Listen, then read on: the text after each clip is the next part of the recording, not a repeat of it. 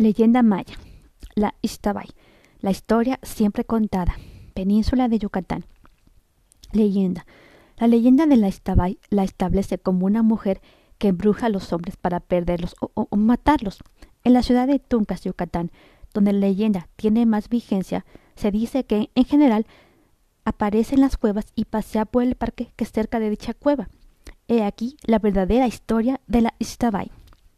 Ixqueban y Uscolel la versión más popular cuenta, como producto del imaginario popular, que en un pueblo de la península de Yucatán vivían dos mujeres. Una se llamaba Ixtabay y le decían Ixqueban, que significa prostituta, mujer mala o dada al amor ilícito. La otra se llamaba Uxcolel, que significa mujer buena, bondadosa, gentil y limpia.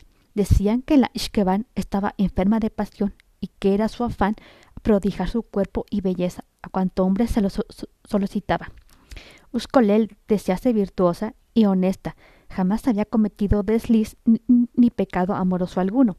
Ishkeban era de buen corazón y bondadosamente socorría a los desamparados, a los enfermos y a los animales que, abandonaban por ser inútiles, despojándose de las joyas y finas vestiduras que le regalaba a sus enamorados. No era altiva, ni hablaba mal de la gente. Humildemente soportaba los insultos y humillaciones. Uscolel, por su parte, era fría, orgullosa, dura de corazón y le repugnaban los pobres. Un día, la gente no vio salir más a Ixtabay, y pasaron los días y por todo el pueblo se comenzó a esparcir un fino y delicado perfume de flores. Al buscar de dónde venía, llegaron a la casa de Ixtabay, a quien encontraron muerta. Uscolel dijo que era mentira, que de un cuerpo vil y corrupto no podía salir sino pobredumbre y pestilencia, que aquello debía ser cosa de los malos espíritus. Tratando de continuar provocando a los hombres, agregó que si aquella mala mujer provenía ese perfume cuando ella muriera, unos pocos enteraron a Istabay más por lástima que por gusto.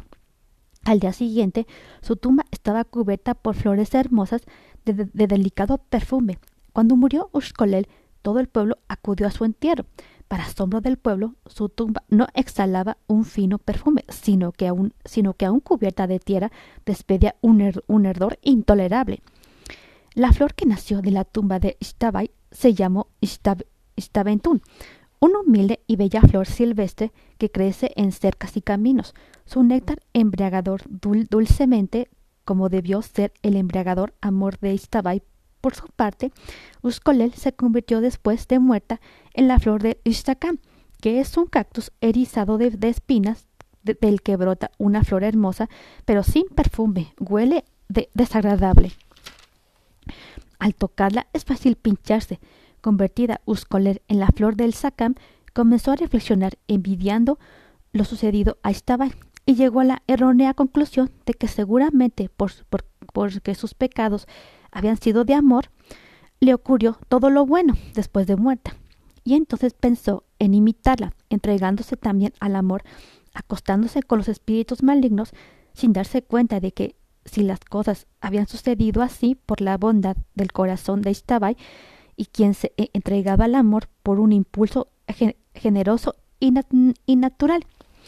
Así, con la ayuda de, de los malos espíritus, Uscolel consiguió la gracia de regresar al mundo cada vez que lo quisiera, convertida nuevamente en mujer para enamorar a los hombres, pero con amor nefasto, porque la dureza de su corazón no, no, le no, no le permitió otro. Pues bien, sepan los que quieran saberlo, que ella es ahora la mala Istabay, y, y la que surge del sacam, la flor del cactus, pulsador y rígido, y cuando ve pasar a un hombre, vuelve a la vida y lo aguarda bajo las ceibas, peinando su larga cabellera con un trozo del saca erizado de púas.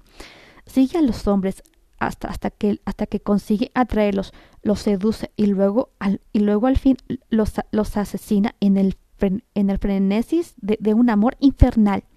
Fin. Estás escuchando tu programa Lo que las hadas cuentan.